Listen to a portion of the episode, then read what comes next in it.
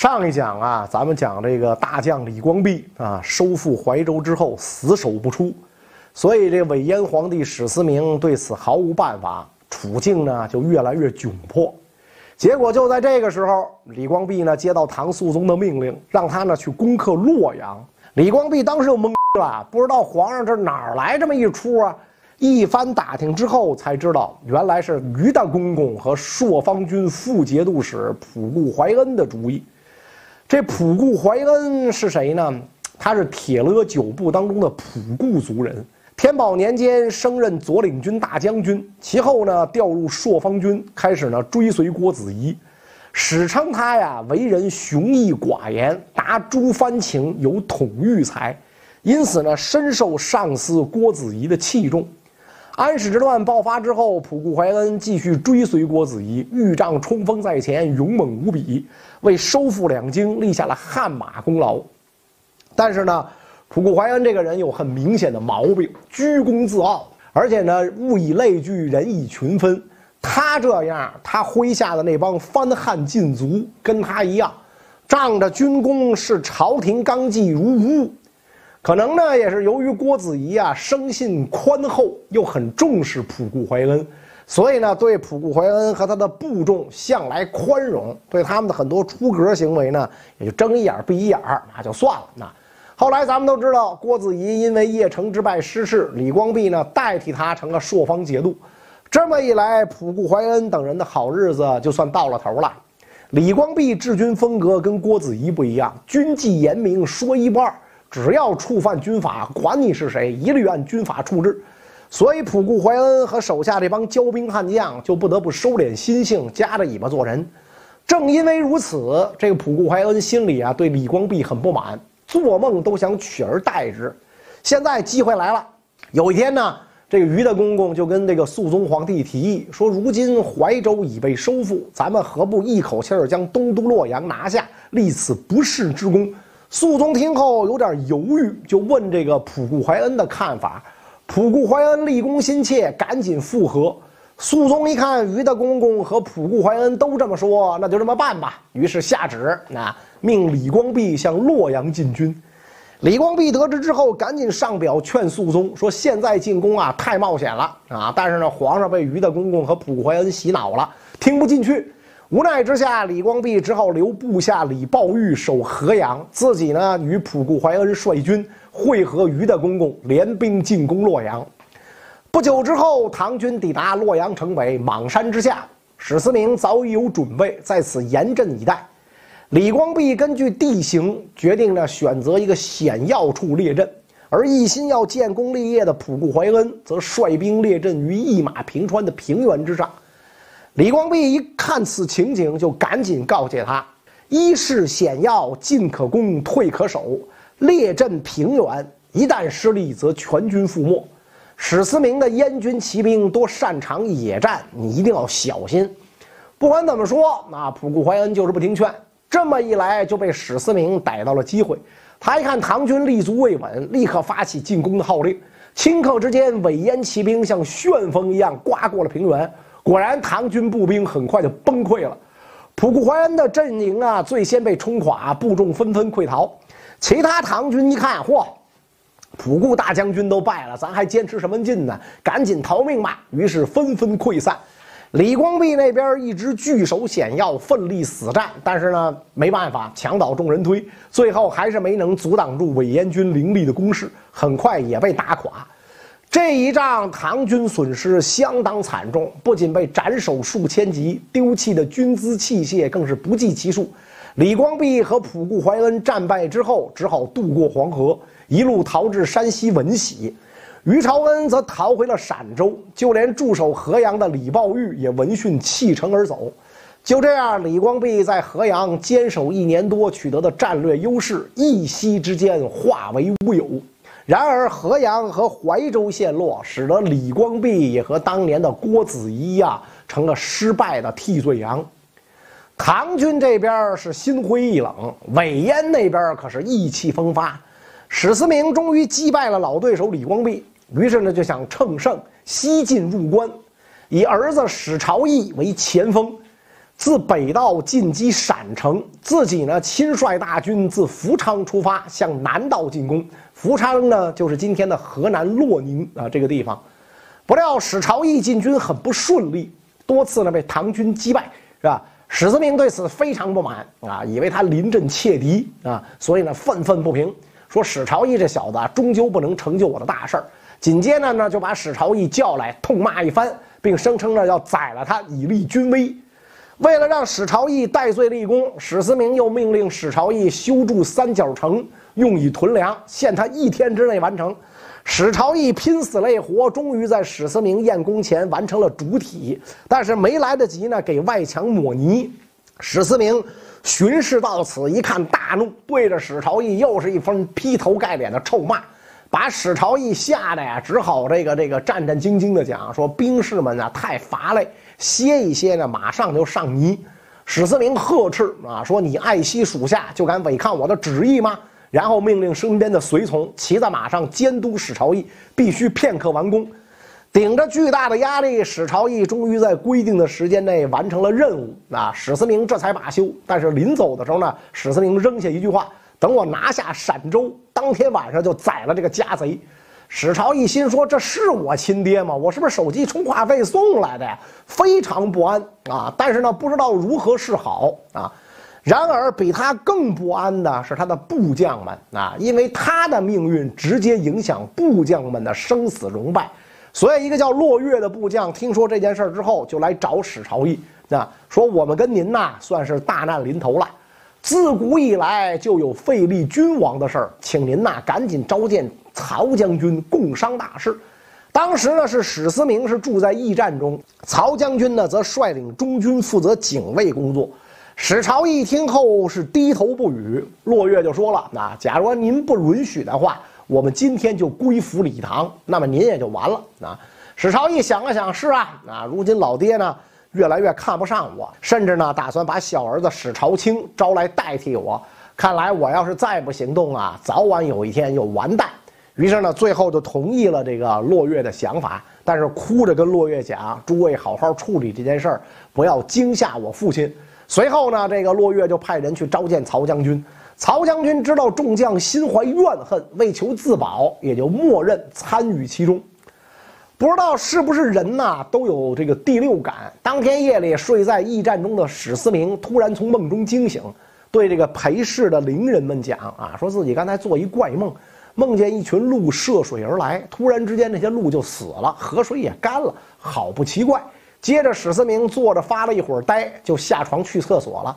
等史思明走后，伶人们就悄悄地说：“路啊，就是路；水呢，就是命。看来这个胡贼呀要完蛋。”那这些伶人也没拿他当回事儿。话说之间，落月等人带头闯了进来，随后连杀数人，冲到这些伶人们面前，把这些伶人们吓得快尿裤子了，赶紧指明史思明的去向，跟厕所呢，是吧？这时候，史思明刚从厕所出来，感觉到气氛不太对劲，马上就意识到出事了，于是赶快翻墙来到马厩，准备骑马逃跑。谁知道乐业的侍从正好赶到，见此情形，拉弓射箭，一箭就射中了史思明的手臂。随后呢，史思明就被抓了起来。骆越这帮人就赶紧把消息报告给史朝义，说大事已经完成。史朝义问：“没有惊吓到我父亲吧？”骆越说：“没有啊。”接着呢，就派人把他押送到了柳泉驿。军队刚到达柳泉，骆越等人担心众心不一，于是干脆一不做二不休，勒死了史思明。然后呢，随便拿出一个毡毯裹着，用骆驼把尸体运回了燕京。谁能想到，安史集团的领军人物竟然以这样不堪的方式结束了他们传奇的一生。同时，也说明了这帮骄兵悍将的可怕之处。那他们几乎可以凌驾于主帅之上，这就是安史之乱后的潜规则。史思明墓啊，就在北京的丰台区啊。后来这个被考古工作者发现，但是这墓呢，早已经被盗扰一空，什么几乎什么东西也没有留下来。怎么知道是史思明墓呢？因为出土了哀册。啊，这哀册就是他的这个相当于一生的这个事迹啊，有点跟那个这追悼会上念的那个悼悼词似的啊。这哀册哎写了啊，帝朝议如何如何如何，哎，知道这是史思明墓。啊最著名的一件这个工艺品呢，就是出土了一尊这么高的铜坐龙啊，这龙是坐在地上的铜坐龙，现在呢就在首都博物馆展出，也是首都博物馆的镇馆之宝啊，就那种标志性的这种呃古董啊，所以大家以后有机会到首都博物馆参观，就能够看到史思明墓出土的这个文物啊。史思明一死，史朝义呢在洛阳继皇帝位，改元显圣，同时呢派遣使者到燕京。杀掉了小兄弟史朝清和他的母亲和一干党羽，这么一来，安史集团内部各派势力开始自相残杀，大乱将近两个月，死亡数千人，很多州城县城变成了废墟。对于这样的乱局，史朝义根本就无法控制，因为他如今虽然夺得大位，但是许多带兵的武将都出自安禄山部下，和史思明一样各霸一方，对史思明都不一定服气，更甭说史朝义了。所以后来史朝义根本就召集不齐人马。话说此时，安史叛军内乱，正是唐朝一举平乱的好机会。可惜啊，李唐王朝没有抓住这个时机。一个原因是这个时候肃宗身体大不如前，另一个原因呢，朝廷内部正掀起一场血雨腥风。怎么回事呢？由于这个李亨当太子的时候啊，这个唐肃宗当太子的时候啊，李林甫、杨国忠一直在威胁他，导致呢他不信任朝廷的文官；安史之乱爆发，又导致他不信任朝廷的武将，所以到最后，只有皇后和宦官们成了他最信任的人。这么一来，麻烦了啊！都说唯女子与小人难养也，现在呢，两样全乎了啊！先说这个肃宗的皇后张氏啊，因为呢，她入选太子宫时呢是良帝，所以呢被称为张良帝。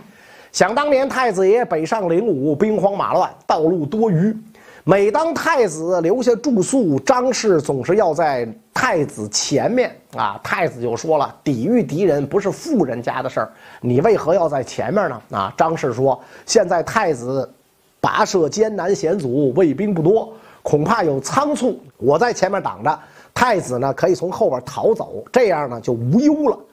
这个让太子啊特别感动啊。到了灵武之后，张氏生下皇子，生完之后第三天就起来开始缝制战士们的衣服啊。太子看到之后，慰劳说：“产后忌讳劳累，你这是何苦呢？”啊，张氏又说：“这不是妾身顾及自身的时候，需要先考虑太子的事儿。”这一顿操作就搞得太子李亨更加宠爱张氏。乾元元年四月，这时候已经登基的李亨就将张氏册立为皇后。实际上，这位张皇后并不像她表面那样善解人意，是特别有政治野心啊！这哥们也是一个这个影后啊，装逼犯是吧？他向往和武则天伪皇后一样，能够干涉朝政。跟他有着同样的想法呢，是一群宦官们。这个时候备受肃宗皇帝重用的宦官有三个人，一个呢是咱们前面提到过的于朝恩于的公公，还有一个呢是李辅国李的公公，还有一个呢就是程元振程的公公。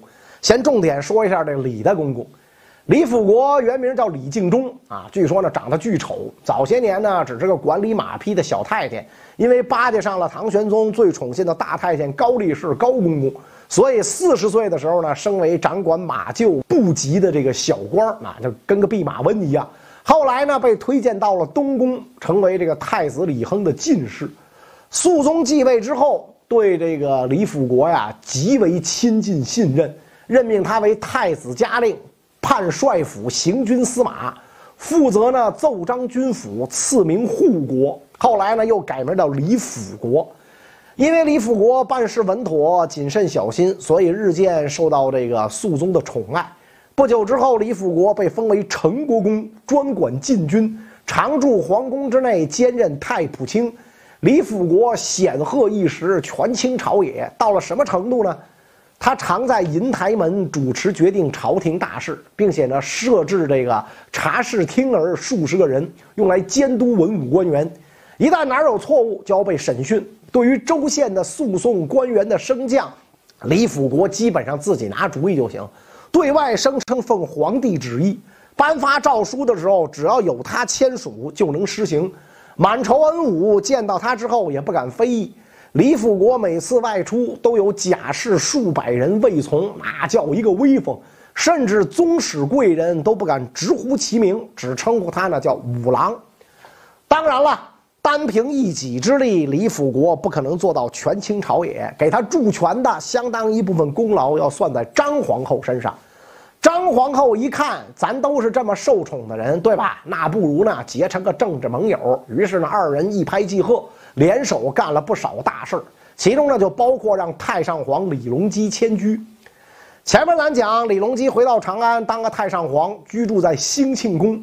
但是呢，李辅国和张皇后啊，担心玄宗复辟对自己不利，所以有一次趁着这个玄宗宴请宾客之际，李辅国就对肃宗讲：“太上皇勾结外臣，阴谋复位。”唐肃宗信以为真，于是那个李辅国就趁热打铁，把玄宗呢赶到了甘露殿，并且呢派人严加看守。另外呢，李辅国还把这个玄宗的心腹专横跋扈一时的大太监高力士流放到了乌州。强令唐玄宗的亲信陈玄礼致仕。唐肃宗曾经数次想探望病中的玄宗，也因为李辅国和张皇后的阻挠而未成行。这么一来，有人看不过眼了啊！肃宗的三儿子建宁王李谭为人正直，看到张皇后和李辅国狼狈为奸，便三番两次向肃宗进言，认为老爸用人不当，致使唐史衰弱，建议老爸把二人拿下。但是这位皇子是张公人所生，地位非常低微，所以最后呢没有扳倒李辅国跟这个张皇后，反而被二人诬告说他恨不得为元帅谋害广平王啊！广平王就是这个太子李处，是吧？肃宗一怒之下就赐死了建宁王李谭。但是让人万没想到的是，如此狼狈为奸的两个人啊，也有翻脸的一天啊！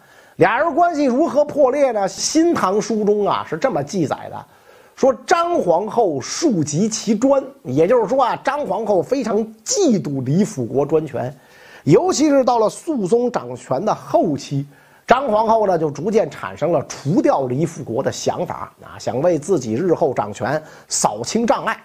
张皇后知道太子李煜跟李辅国素来不和，彼此呢都有除掉对方的想法。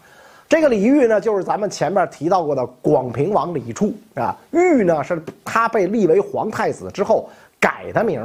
于是呢，这个张皇后想用一石二鸟之计，先联合太子除掉李辅国，然后呢，再废掉太子李煜。